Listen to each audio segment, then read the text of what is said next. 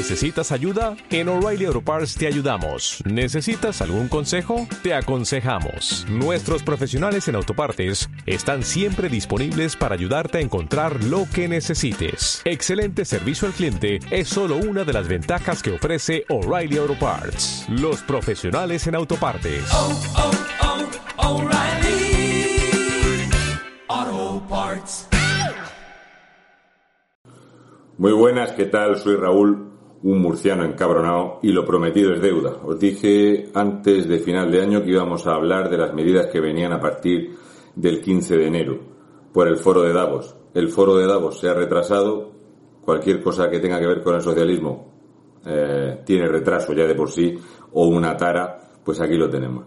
Como ya dije, las medidas que iban a venir eran otra vuelta de tuerca en la pérdida de libertades y en la presión que se iba a hacer al respecto de cualquiera de nuestras facetas de lo que nosotros llamamos libre albedrío, que es la capacidad de libertad de decidir en un momento qué quieres hacer o qué no te apetece. Y esto no gusta nada a aquellos que quieren controlar absolutamente todo lo que tenga que ver con nosotros. En el foro de Davos hemos visto cómo el peso internacional de España, una vez que Pedro Sánchez ha hecho todo lo que tenía que hacer, que es poner a los pies de los caballos España y ya ser, eh, como digamos, tierra ganada para el globalismo, pues ya automáticamente le han excluido de los grupos importantes de debate. Para que os hagáis una idea del peso que tiene el presidente del gobierno, lo han puesto en un grupo donde lo importante era colorear sin salirse.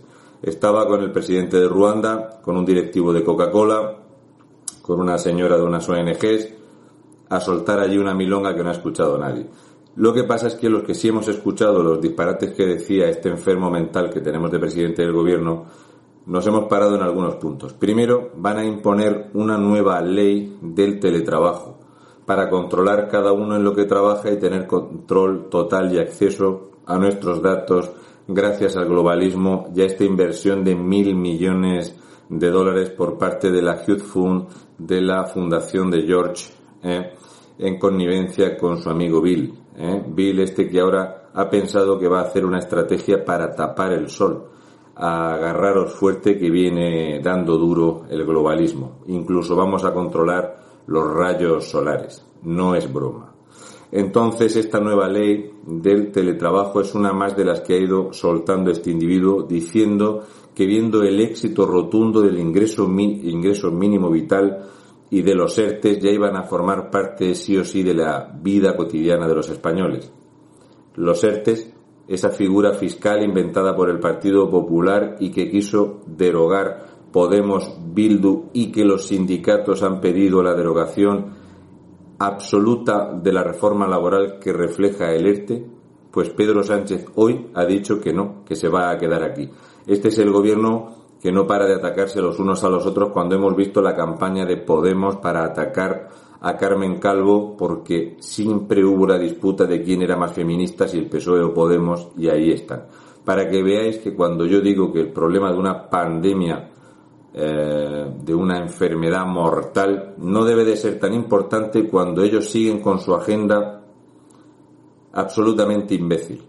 También decir que el ingreso mínimo vital fue prometido para la instantánea aplicación en 830.000 españoles, y actualmente, después de siete meses de su implantación, no ha llegado aún a 420.000 personas. Por lo tanto, lo que sí tenemos claro es que es un fracaso porque no hay liquidez en España. También ha dejado bien claro que sí o sí España va a acabar con el carbón. No ha dado ninguna solución para las personas que trabajan en este sector ni para la solución a la carencia energética que tiene España. Somos incapaces de hacer frente a otra cosa que no sea ahora comprar energía a Marruecos que la produce del carbón. Este es el nivel que tenemos de presidente. También ha dicho que la eficiencia energética y la nueva ley de educación son fundamentales y pilares que van a llevar a cabo los próximos cuatro años. Sí, él habla de la siguiente legislatura porque se da por revalidado. De hecho, hoy la ministra de Exteriores, esta enferma mental, ha presentado un programa de actuación a cuatro años también. ¿Casualidad o causalidad? Lo que dice de la eficiencia energética es que el Estado va a controlar y penalizar a los ciudadanos que dependiendo del número de personas que haya pueden consumir más o menos electricidad. Ahora resulta que la pobreza energética es que el gobierno va a controlar, dependiendo del horario, la temperatura y cuánto seáis en tu casa, el derecho que tú tienes a consumir energía. También el siguiente tramo es controlar la comida que nosotros ingerimos si requiere de mucha o poca energía según los baremos de este marxismo en Europa. No es broma. La intención es reducir la ingesta de carne en un 70%. No nos van a dejar hacer nada que no esté absolutamente controlado. La nueva ley de educación es uno de los caballos de batalla respecto de cómo hacer a los chavales porque esta nueva vuelta de tuerca que yo os comenté que iba a venir es ni más ni menos que dejar bien claro que la educación de los niños, una vez que entran en el periodo educacional, van a ser propiedad del Estado y por lo tanto ellos van a decidir sus enseñanzas, sus gustos sexuales y van a medir todo su comportamiento hasta el punto de que, basándose en el desastre económico que hay y en el desempleo juvenil que tenemos, han inventado o están intentando poner una nueva ley que será el nuevo contrato social. Un contrato social. Acordaros cuando os dije lo del carnet de buen ciudadano que se inventó el gobierno chino y dije aquí no va a ser igual, no se va a llamar así. Pues ya han encontrado que es el nuevo contrato social va a ser una forma de que los jóvenes, dependiendo de cómo haya sido su periplo, si son buenos o malos ciudadanos, buenos o malos socialistas, entrarán a formar parte del mundo laboral, medido y pesado, exacto, controlado. Las eh, educaciones diversas de las diversas comunidades autónomas de estos reinos que hay aquí, ahora que IZ quiere hacer ocho partes de España, pues son las siguientes, que es que los chavales no tengan ningún tipo de apego por España. Daros cuenta que no se estudia ningún clásico que son incluso gratuitos y universales. Leen en los colegios libros de medio pelo, que sean caros y de gente poco reconocida. Por supuesto, desterrar el castellano. Ningún estudio de la historia de España. Lo único es crear entes que, según Pedro Sánchez, sean capaces de absorber en una especie de FP tecnológica una mejora de habilidades digitales. Ojo, ha resaltado con especial atención a las niñas. O sea, nada de igualdad, sino otra vez esta discriminación positiva buscando la crispación y el enfrentamiento entre sexos. Porque lo que se busca, al igual que se ha conseguido en 2020 el descenso en un 61% de los matrimonios que ha habido en 2020, es que cada vez nazcan menos españoles. Lo que se busca es traer inmigrantes que no tengan apego a este país, que sean fáciles de controlar, que se dediquen a producir y a volver a casa y callar silenciar y aceptar este nuevo formato de globalismo donde unos entes supraestatales van a hacer que las fronteras no sirvan de nada. Cero empatía con el país en el que vivas. Da exactamente igual. El foro de Davos incluso promueve la pérdida de la propiedad privada. La nueva economía a la cual se ha sumado Xi Jinping, el amo y señor de China, de esta nueva economía multilateral vosotros habéis escuchado a Pedro Sánchez utilizar el término multilateralidad. Ojo, la ministra de Exteriores también. Pero ¿y cuando el monstruo chino de Xi Jinping hoy en el foro de Davos ha dicho multilateralidad? Empieza a sonar a un globalismo pactado. Empieza a sonar a que esta cosa que vino desde China, que vino a acelerar el nuevo orden mundial, casualmente es ahora China el que tiene la voz cantante y el que ha inaugurado el foro de Davos. Es el número uno y el propietario de la OMS. Ya empieza a verse la economía circular.